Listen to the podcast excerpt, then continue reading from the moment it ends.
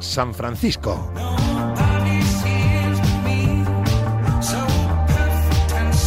David Sánchez.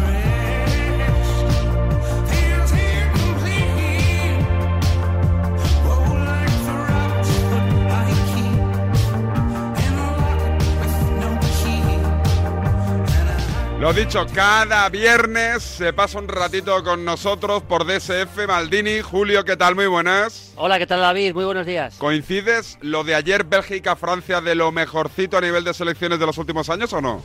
Sí, bueno, eh, en la Eurocopa tuvimos varios partidos muy buenos. Acuérdate que aquel famoso día del Francia-Suiza y del España-Croacia, que fue una tarde de noche impresionante. Pero sí, sobre todo la segunda parte. La primera fue un poco más floja, eh, la verdad, porque porque Bélgica controló el juego bastante bien, Francia estaba con sus tres centrales muy metidos atrás, pero luego la segunda parte cuando ya Francia que no cambia el dibujo, que eso es una cosa que podía haber sorprendido en principio, para protegerse un poquito más de las contras de, Bélgica y de Lukaku, que no consiguió protegerse porque Lukaku hizo un partidazo. Ahora no se va a hablar mucho de, del partido de Lukaku, pero fue espectacular el partido de Lukaku. Eh, pero en la segunda parte sí que fue tremendo. Eh, empezó a Francia a combinar arriba, eh, Bélgica se echó demasiado atrás, dejó que llegara a tres cuartos de campo Francia y empezaron a combinar Benzema, Griezmann y Mbappé. Y luego además, más allá de eso, de, eso que significa ver a los tres juntos combinando, luego hubo un intercambio de golpes final espectacular, porque antes del gol de Teo Hernández eh, anular un gol a Lukaku en, por, muy poquito, ¿no? fuera de juego bastante justo. Eh, y, fue un final de partido espectacular, gran partido. Y yo me alegro mucho, David, porque yo no, no, no, comparto los que, los que critican la Liga de las Naciones, que dicen que esto es un torneo eh, que, que, no vale para nada y tal. Que me alegro mucho que haya una final España-Francia, una final grande, una final verdaderamente bestia como la que vamos a tener, para, para eh, dignificar un torneo que, entre otras cosas, sirve para medir a las grandes selecciones europeas entre sí y para evitar esos amistosos que teníamos hace, hace no demasiado, que eran partidos amistosos prácticamente sin ningún interés. ¿Y cómo ves esa final? ¿Muy inferiores a los franceses o tú lo ves muy, muy, a la par? Hombre, por supuesto en ataque sí, eso es evidente. O sea, sí, Francia tiene un ataque infinitamente mejor al de España, mucho mejor, eso es evidente. Pero eh, Francia es un equipo que primero no le importa no dominar, o sea, no saliendo con un centro del campo Pogba Rabiot o Pogba Chouameni, que yo creo que es el que puede jugar el domingo, no, le importa no, dominar. Es decir, tampoco necesita Francia la pelota, con lo cual es evidente que España el partido lo va a dominar. Y si dominas el partido, tienes mucho más el balón. La clave es si puedes conectar Francia, España al, al ataque francés. Yo lo veo bastante igualado, sinceramente. Hombre, si me apuras, quizá ligeramente favorito Francia, pero pero vamos, eh, me parece un partido igualadísimo, una final igualadísima. ¿Qué le pasa a Bélgica, Maldini? Que siempre cuando le falta dar ese pasito, ¡pum!, cae. Bueno, es una gran generación de jugadores. Porque ya son mayores con la tontería, ¿eh? Sí. O sea, ya no son tan jóvenes. Aquí eh, entraríamos en el eterno en el eterno debate de qué es fracaso y qué no es fracaso. O sea, Bélgica ha sido semifinalista del último mundial. O sea, mm. semifinalista del último mundial. Semifinalista de la Liga de las Naciones. Elimina a Brasil en el, en el último mundial. Es decir, es una, una, generación que está ahí. Es verdad que le está faltando dar el último paso en, el partido clave, digamos, una semifinal como ayer o el, día de Rusia, pero la generación está ahí. Es verdad que yo creo que defensivamente el equipo baja un poquito el, el, nivel o bastante el nivel con respecto al resto del equipo, pero es una generación belga como quizá la de los años 80 podía ser comparable más o menos, la de los Vandenberg, Berkauteren, Ludo Koek, etcétera, pero esta es una generación magnífica. Yo creo que están donde tienen que estar, eh, peleando los títulos y bueno, es, ya es cuestión de es cuestión de detalles, porque ayer si por 15 centímetros vale el gol de Lukaku, eh, pues eh, en la final la juega Bélgica, ¿no? Eh, ¿Qué entrenador te gusta más para tu equipo, Luis Enrique o de Shams? Luis Enrique, vamos, sin ninguna duda. A mí es que el fútbol de Shams, con todos los respetos y, y, por supuesto la admiración hacia alguien que ha sido capaz de ganar un mundial con, con, con Francia, no me, no me termina de gustar. Me gustan los jugadores que tiene pero el fútbol que hace no me gusta mucho. O sea, yo creo que faltan falta elección de jugadores más creativos en el mediocampo. Yo creo que el, fútbol, yo entiendo el fútbol, hay mil formas de jugar, pero a mí como más me gusta el fútbol es dominando, teniendo el balón.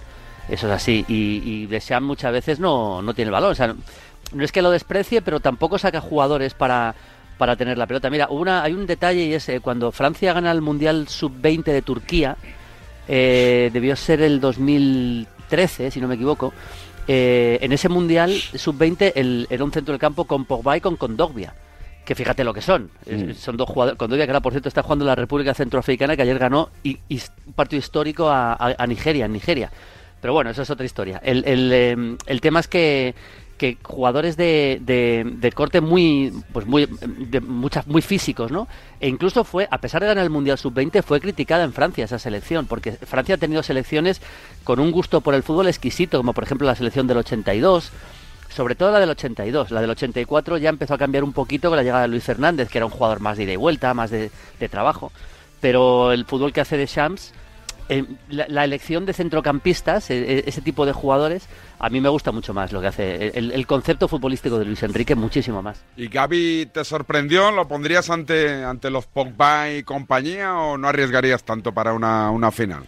Eh, sí me sorprendió. Yo soy de los que me sorprendió la convocatoria y de los que de los que dije y no me importa decirlo, eh, por supuesto, de los que dije que que, joder, que era un poco pronto, dos partidos en primera división para un partido de esta responsabilidad, pero evidentemente Luis Enrique vio que él lo que, lo que quiere es un, un jugador exactamente, y lo dijo en rueda de después del partido, un jugador exactamente del estilo de España, un, un, eh, un, volante interior, como lo queramos llamar, que pide la pelota, que la aguanta bien, que trabaja. Hay una cosa de Gaby que no se ha comentado mucho, fue el jugador que más duelos eh, tuvo en el partido. Cuando digo un duelo, digo ir a por un balón, eh, balones, divididos, ¿no? Es decir, es un chico que no es muy alto, no es, es pequeñito, realmente es muy fuerte físicamente y va a todas, va, va a, todos los duelos. Y eso, a eso hay que añadirle la calidad que tiene. Yo le pondría, vamos, yo creo que le va a poner, o sea, no tengo ninguna duda. Después del partido que hizo, yo estaba escuchando antes a Toribio, yo creo que no va a haber cambios. El único cambio que a lo mejor puede haber es Íñigo Martínez, porque es verdad que Pau no estuvo del todo bien en la jugada del gol. Y a mí Íñigo Martínez me gusta mucho, la verdad, y además por arriba va muy bien. Y quizá Ferran si no llega, si no llega bien porque tuvo ese golpe, pero confiemos en que llegue, o sea que como mucho un cambio. Eh, te quería preguntar por las por los partidos de Sudamérica, por ese partido de Brasil y el de Argentina. ¿Los viste o no? Bueno, vi, eh, estuve comentando en la tele el Uruguay-Colombia, mm. con lo cual no los he podido. claro, acabaron a las 3 y pico de la mañana y, no los, los, veré esta tarde o esta mañana, a ver si saco tiempo. Vi, tenía puesto en otro monitor, mientras comentaba Uruguay-Colombia, que coincidió a la vez con Paraguay-Argentina, tenía puesto el Paraguay-Argentina, pero a ver, de vez en cuando, eh, como decía Andújar, ¿no? Es el rabillo del ojo, pero no como para. Pero esto, Julio, al final se meten los de siempre, ¿no? En las clasificatorias sudamericanas o no, es, que es la sensación que tengo. Que da igual cuántos partidos palmen, que al final se meten todos. Bueno, al final, mira, aquí hay una cosa evidente y es que a la FIFA lo que, lo que le interesa es que vayan todos los grandes. No, no estoy diciendo que los partidos estén apañados, no, pero lo que sí hizo la FIFA en su día eh, pensando en esto, es cambiar la forma de las eliminatorias. Hace años, ¿te acuerdas que, por ejemplo, para el Mundial España 82, para México 86, que Argentina estuvo a punto de quedar fuera? Argentina, la Argentina de Maradona, que gana el Mundial 86 con Bilardo, estuvo a punto de quedar fuera del Mundial y le salva un gol de Gareca en los últimos minutos en un partido contra Perú, si no recuerdo mal, un partido que estaba diluviando en, Buenos Aires, estaba prácticamente fuera. ¿eh? Eh, antes eran grupos de tres o de cuatro selecciones y ahora han hecho un grupo con todos. ¿Qué, quiere decir esto? Que en un grupo de tres o cuatro selecciones tienes un mal momento, dos o tres malos partidos y te puedes quedar fuera. En un grupo con 18 partidos es prácticamente imposible que a 18 partidos Argentina Brasil no, no esté en el Mundial, ¿no? Y bueno, ahí está, Brasil ha ganado, ganó, yo sé que ganó 1-3 en Venezuela, no he, visto, no he visto ni los goles, pero sé que ganó 1-3 en Venezuela. Lo que sí te puedo contar, David, es el partidazo Uruguay-Colombia. Fue empate a cero, o sea, que comenté en, Movistar. Fue un partido en el que el primer tiempo Uruguay salió con un ritmo a comerse a Colombia y se comió a Colombia. Los primeros 25-30 minutos de Uruguay son espectaculares en el más puro estilo uruguayo. Es decir, sin una gran calidad en el medio campo, porque no la tiene, jugó con Valverde, que fue el mejor, estaba Bentancur también, estaba vecino, pero con una intensidad que Colombia no podía, no, podía agarrar la pelota. Y tuvo, Ospina fue el mejor, tuvo una Luis Suárez que falla por muy poco, que la echa fuera, tuvo un gol anulado Luis Suárez por un fuera de juego bastante, eh, era fuera de juego, pero bastante justo, y ya en la segunda parte Colombia empezó a hacerse un poquito más con el partido. Se repartieron leña que no te imaginas los dos, un partido durísimo de los, dos, de los dos equipos. Y por cierto, se fue lesionado Luis Suárez con un golpe con sangre en la rodilla eh, en el descanso y se fue lesionado también Jiménez. Porque lo digo porque estamos mm. a poco de un Atlético Madrid-Liverpool. Eh, Colombia sin James, supongo ni Falcao, ¿no? Sí, Falcao, Falcao fue titular. ¿Sí? ¿Sí? casi no apareció, pero fue titular. Jugó arriba con Falcao y con Santos Borré. En la segunda parte les cambió a los dos y acabó entrando Zapata eh, en, el equipo y Colombia jugó con Cuadrado en la derecha, jugó James no estuvo, jugó con eh, bueno el medio campo jugó con Mateus Uribe del Oporto y, y, Wilmer Barrios el jugador del Zenit que poco a poco fue creciendo en el partido eh, y luego en la izquierda un jugador que me encanta que es Luis Díaz el, jugador del del Oporto que estaba en el, en el Junior de Barranquilla. Y la verdad que Colombia en la segunda parte mejoró. Tuvo una ocasión clarísima Zapata en un contragolpe para hacer el 0-1, pero si a los puntos el partido debía haberlo ganado Uruguay, sinceramente. Porque James ya es pasado de la selección, ¿no? Con 30 años, ¿eh? Sí, pero es un futbolista que, que ya está está un poco fuera ya de la, de, la máxima élite. Y yo creo que James, el problema que ha tenido ha sido el, mismo. O sea, no, no se ha cuidado, le hemos visto siempre bastante pasado de peso en muchos momentos, futbolista que tenía unos registros para, para jugar, un jugador que es un, era un fenómeno, ¿eh? era un fenómeno James. El James que llega al Madrid es un auténtico fenómeno, el James de Loporto es un fenómeno, lo tenía todo prácticamente, tenía desplazamiento de balón, tenía cambio de ritmo, tenía buen disparo con la izquierda, eh, jugar con mucha personalidad, pero yo creo que eh, no se cuidó, la verdad, y le hemos visto físicamente mal, con lo cual llegaba tarde a todas las jugadas y al final pues está pues seguramente donde tiene que estar, en una liga ya bastante menor, ¿no? Está en China. En la de las selecciones sudamericanas, ¿alguna favorita a ganar el Mundial? Al margen de Brasil, ¿eh? que está siempre solo por el palmarés y aparte. Pero Argentina, por ejemplo, campeona de la Copa América, ¿tú la ves favorita? No, es que yo los sigo viendo tan malos como siempre. Bueno, eh, defensivamente han mejorado. Lo, algo. lo más que tengo la sensación de que ellos ahora se creen mejores y, sacan partidos con, más facilidad que antes. Sí, sí, bueno, el equipo ha crecido un poco con respecto a los últimos años. Eh, defensivamente han mejorado con la llegada de Romero, luego De Paul está aportando mucho al medio campo y luego tienen pues los jugadores de siempre, tienen Lautaro, tienen a Messi, que todo va a depender de cómo esté Leo Messi. El Mundial de Qatar va a ser el último de Leo Messi, eso es eso para él va a ser una motivación muy especial y hombre, yo creo que Argentina no, no le considero entre los tres, cuatro grandes favoritos, pero si acaba ganando el Mundial tampoco sería un sorpresón, ¿no? O sea, yo creo que el Brasil en, en, en, Europa... Eh, Francia, por supuesto, vamos a ver cómo llega Alemania, Italia, quizá España también, ¿por qué no meterla en esa, en esa terna? Y en Sudamérica, Brasil, y luego ya pues los africanos, me parece... Esto es la, historia de siempre. Yo creo que, que gane un mundial un africano me parece prácticamente imposible. Oye, llevamos hace 25 años, 30 ya se decía, ¿eh? lo de que algún equipo africano ganará. Sí, siempre se va a decir sí. Parece más, cada, cada, año es más lejana esa posibilidad, porque hubo una época que Camerún, ¿no? Nigeria, ¿sabes? Bueno, Mali. Ghana estuvo a punto. Acuérdate que el partido histórico en Sudáfrica, cuando, cuando contra Uruguay en cuartos, ¿te acuerdas?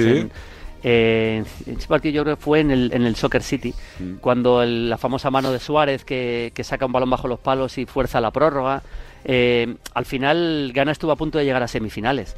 Camerún estuvo muy cerca de semifinales en el 90, cuando va ganando va ganando en la prórroga, si no me equivoco, a Inglaterra y luego remonta a Inglaterra en un partido en Nápoles, también estuvo muy cerca pero de ahí a ganar un mundial, es que yo creo que técnicamente han mejorado mucho, físicamente hay, equipos muy poderosos, pero yo creo que están un escalón por debajo, sinceramente, de la de la élite europea y sudamericana. Oye, ¿qué te parece la noticia aquella de que el dinero saudí ha comprado el Newcastle, el club ya desde hoy más rico del, del mundo? Eh, la Premier es que no, no, no, no baja el pistón, es complicado pillarles además. ¿Por qué todos los jeques buenos se van allí y los malos aquí? Pues yo creo que porque ven allí una liga mucho más eh, mucho más atractiva desde el punto de vista del interés mundial, ¿no? Pues será por eso, supongo, porque porque buscan el dinero allí. Hay una imagen, bueno, por supuesto a la Premier eh, todo lo que sea inyecciones de dinero como tal, al, por supuesto al Newcastle y a la, y a la Premier también. Vamos a ver ahora cuando lo que empieza a fichar el Newcastle, porque lógicamente empezará empezará a fichar. A ver si va a acabar Mbappé en el Newcastle a estas alturas después de toda la que hemos liado. No, no lo descartes. Entonces el, eh, eh, la imagen ayer, la imagen fue la locura de, de la hinchada, ¿no? En, en, en Newcastle. Newcastle es un equipo histórico de Inglaterra eh, por supuesto, cualquier paralelismo con, con Arabia Saudí en Newcastle es, es, pura coincidencia, pero fíjate, ellos ven una inyección de dinero y la, y, el, y la gente como que le da igual ya, que su equipo pierda esa identidad nacional que tenía para, para ser un equipo saudí. Se volvían locos los hinchas porque saben que esto es una inyección y una, y una mejora deportiva casi, casi segura. Un Newcastle que es un histórico venido a muy menos, ¿no? Pero bueno, yo he ido con el Barcelona en Liga de Campeones cuando, cuando el Newcastle era un equipo, los de Shearer y compañía. El famoso partido de Tino Asprilla, ¿no? Sí, sí. Goles en un partido de Champions. bueno, el Newcastle ha tenido épocas muy buenas en los años 50, 60, luego en los años 70 también tuvo épocas muy buenas y luego tuvo un bajón, llegó a segunda. Eh, hay partidos históricos del Newcastle en segunda división en la que junto a Peter Beasley, no sé si te acuerdas de Peter Beasley, que es una habilidad tremenda, a Kevin Keegan, ya a punto de retirarse jugando, ¿eh? y a Chris Waddell, por ejemplo. Los tres jugadores jugaron juntos en el, en el Newcastle en segunda división. Y luego, bueno, pues eh, eh, dirigidos por Keegan también muchos años después, ha habido partidos buenísimos, luego llegó la etapa de Shearer, es decir, es un equipo muy grande, muy grande del norte de Inglaterra, un equipo gigante, pero lógicamente bastante, bastante venido a menos en los últimos años, sí. Eh, Maldini, esta semana que tienes en tu canal de YouTube. Pues, eh, pues un poco de todo, como siempre, un poco de todo. Hoy voy a ver los, voy a poner los resúmenes de los partidos de Sudamérica de ayer, que tengo los derechos de Conmebol para hacerlo. Luego, por supuesto, haré vídeos sobre la final España-Francia. Por supuestísimo, haré un vídeo en cuanto acabe el partido de, España-Francia. Y, ya voy a hacer una cosa que yo creo que es interesante. Cuando, cuando como ya para el fin, para la semana que viene, ya jueves, viernes, que ya han acabado todos los partidos internacionales y ya nos metemos otra vez en la, la dinámica de la liga, voy a hacer tres o cuatro vídeos eh, con viendo detalles de detalles, digamos, eh, numéricos muy interesantes del fútbol por dentro de los equipos de liga. Es decir, por ejemplo, ¿cuál es el jugador? Eh, lo estaba mirando ya. Los jugadores que más disparan a puerta de la primera división. El primero es Benzema, el segundo es Fekir. Igual sorprende, pero Fekir el jugador del Betis es el, segundo jugador que más tiros a puerta ha hecho hasta ahora en las jornadas de liga. Por, quien ha perdido más balones, ha recuperado más balones, quien dispara más a puerta como equipo, el que menos, el que presiona más arriba, todo tipo de conceptos futbolísticos, pases de finalización, es decir, pases, pases con peligro realmente. Eh, que por cierto, déjame dejar un detalle para hablar de Jeremy Pino, me acabo de acordar. Yo no lo conocía y me quedé flipado.